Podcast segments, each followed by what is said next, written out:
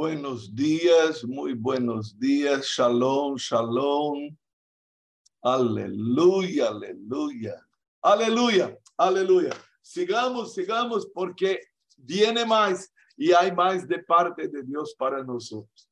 A ver, estamos en Santiago capítulo 5 a partir del versículo 13. Santiago nos está ministrando algo tremendo en estos versículos chiquititos pero que ya nos hemos detenido en él toda la semana y hoy queremos uh, completar. A ver, mi querido José Parada, ¿cuáles son las tres preguntas iniciales que nos hace Santiago ahí con respuestas certeras, verdad? Hay tres preguntas y descubrimos la cuarta de Vicky, ¿no? Entonces, A ver, José Parada, ¿cuáles son las tres preguntas? Amén, apóstol. Eh, la primera es, ¿está alguno entre vosotros afligido? ¿Y qué debe hacer? Haga oración, ore. Eso, debe orar, debe orar. Segunda. ¿Está, ¿Está alguno alegre? Alabe el Señor. Amén. ¿Está alguno enfermo entre vosotros?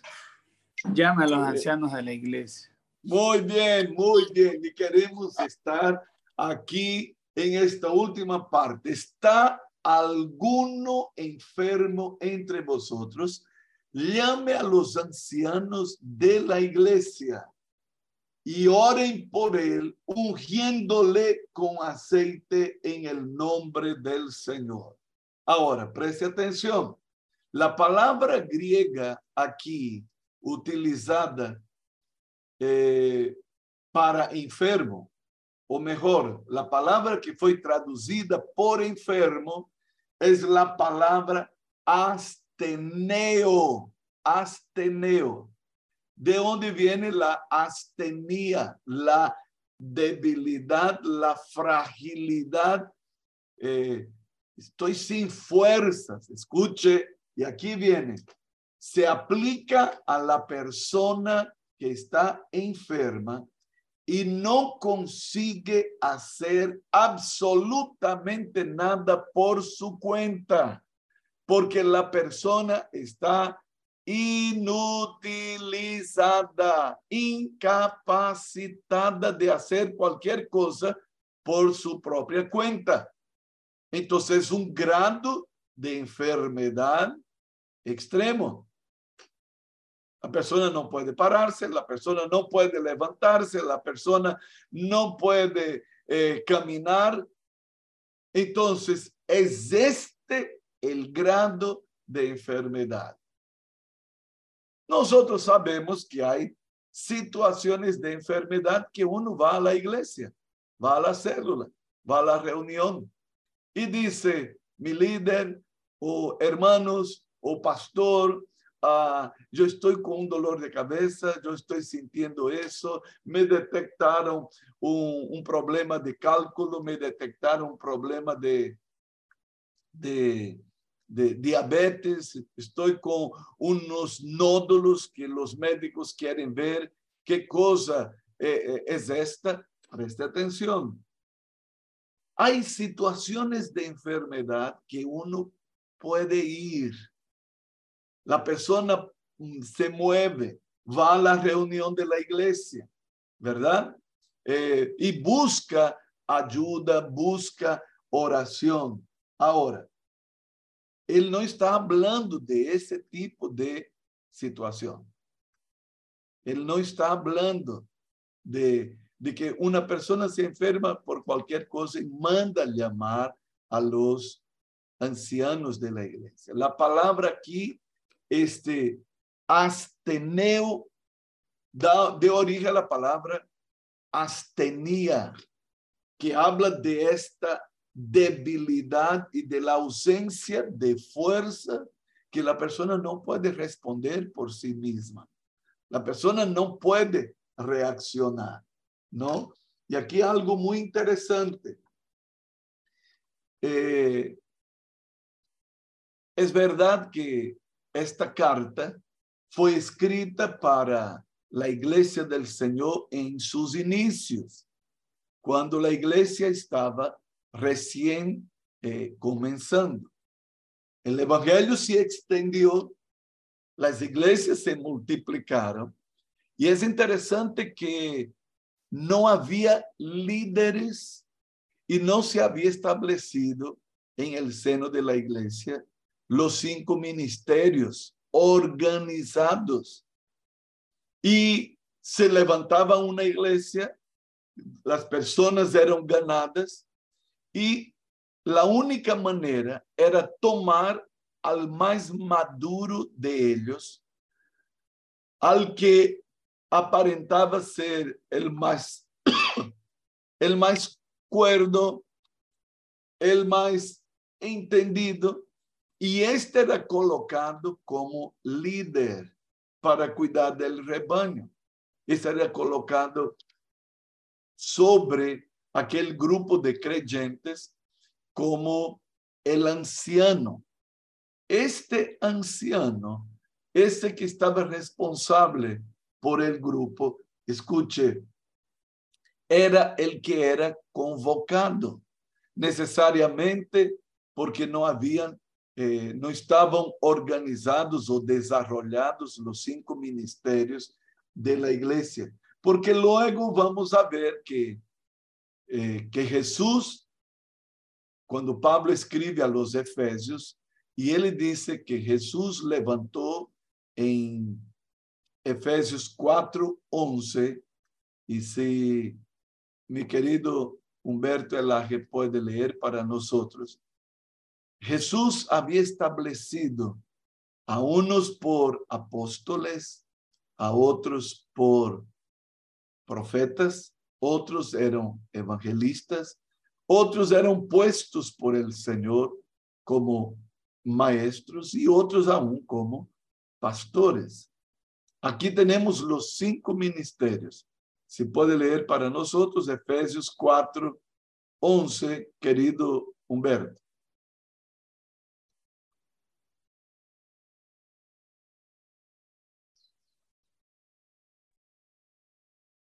Prenda su... Ahora sí, ahora, sí. Gracias, querido apóstol. buen día, buen día. Dice la palabra del Señor así, Efesios 4, 11. Y él mismo constituyó a unos apóstoles, a otros profetas, a otros evangelistas, a otros pastores y a otros maestros. Ahora, ¿para qué? ¿Para qué? ¿Para qué Jesús levantó estos cinco ministerios? Siga el versículo 12.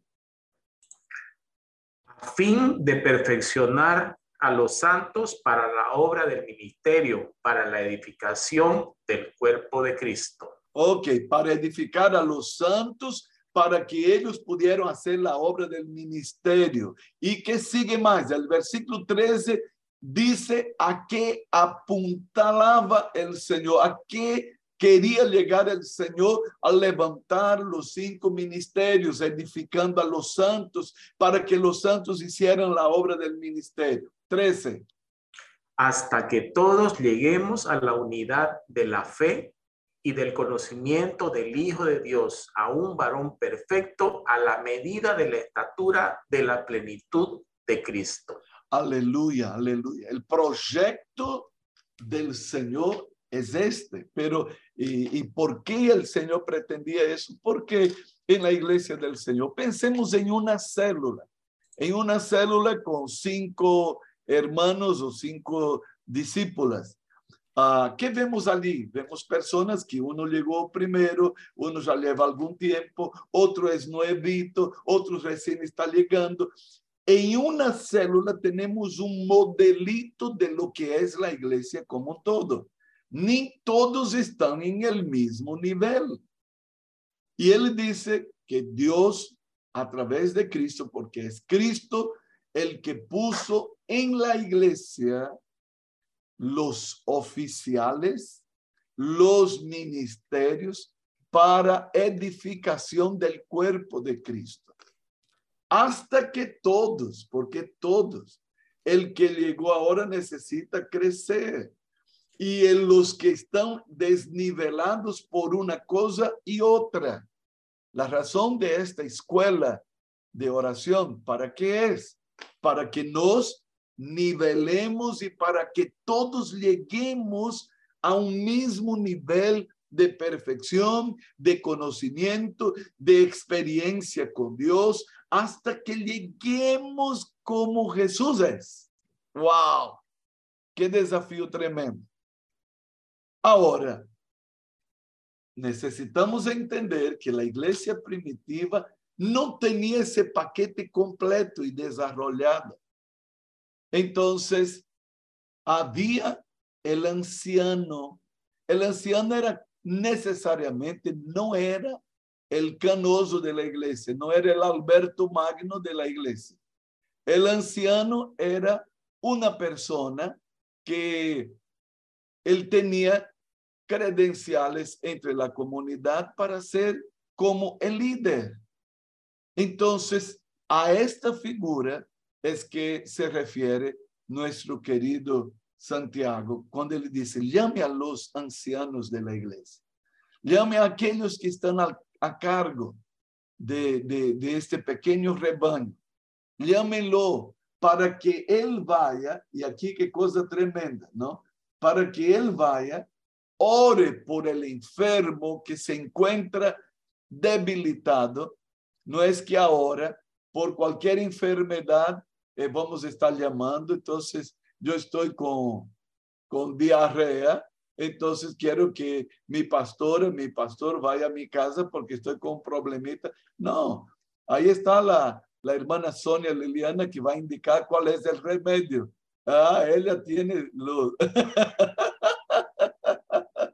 los remedios. Usted comió mal, usted andó comiendo cualquier burrera y ahora está sufriendo las consecuencias. Pero, escuche, la palabra enfermo aquí, necesitamos entender es, la persona no puede, no puede Usted sabe que en el ministerio de Jesús había gente que no podía. ¿Y qué hacían las personas? Llevaban los lienzos, llevaban algunas prendas de los enfermos, tal como nosotros estamos pidiendo que la gente lleve en los cultos de la mañana para que oremos. ¿Ok?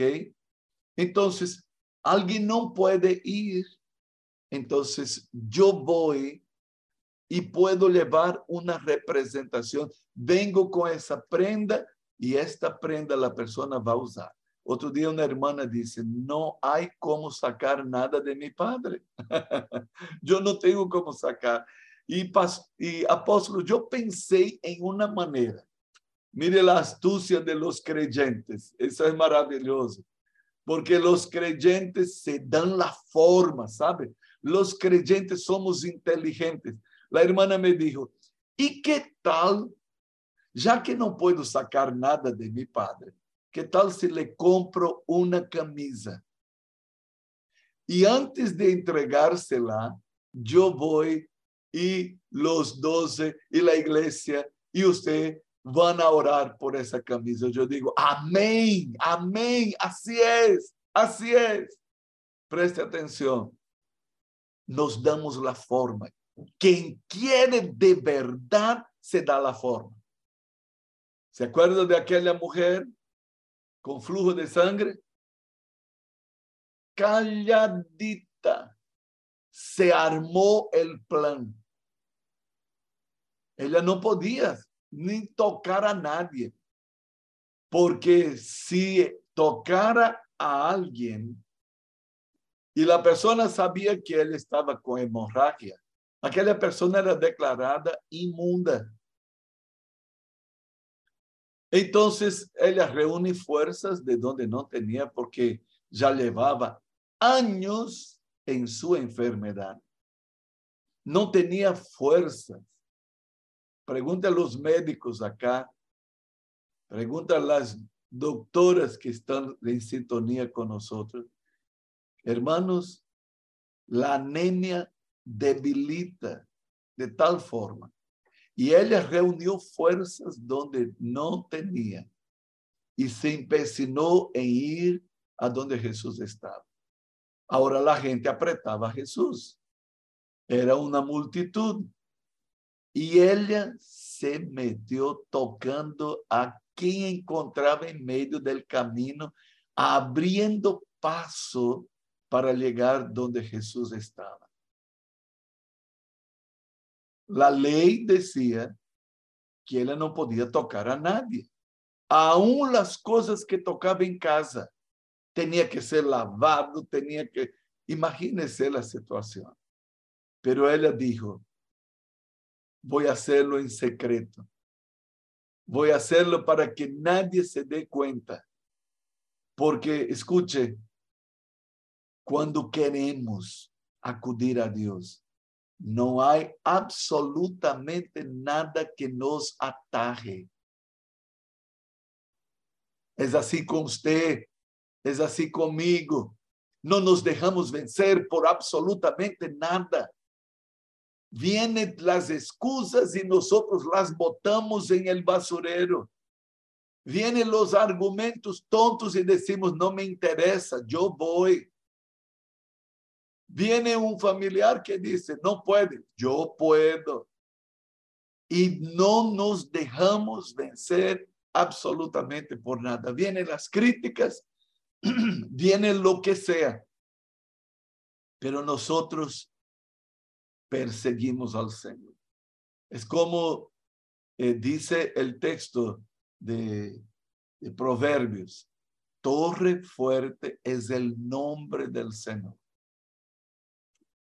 Y hoy estuvimos cantando a este nombre, hermoso, hermoso Jesús, soberano y gran Señor, el gran yo soy. Exaltamos su nombre hoy día y este nombre es nombre sobre todo nombre. Por eso el salmista nos dijo al inicio, bendice alma mía a Jehová, no te quedes indiferente y bendiga su santo ser. Mi boca, mi mente, mis pensamientos, alma mía, no te quedes indiferente. Y no te olvides, no te olvides, no te olvides. Trae al, al recuerdo, trae a la memoria todos los beneficios que Él sabe hacer y nos ha dado y aún puede hacer mucho más y aún lo hará. Entonces, en este caso, el hombre, el enfermo, no puede, no puede. Si no puede, entonces llama al líder y yo alabo al Señor, yo bendigo al Señor por la multitud de líderes que tenemos.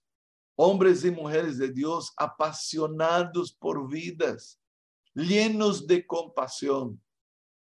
Me hace recordar Jesús que una y otra vez se llenaba de compasión y de misericordia y atendía a las personas aun cuando él estaba ocupado o cansado. Imagínese, mediodía, em um poço querendo beber água.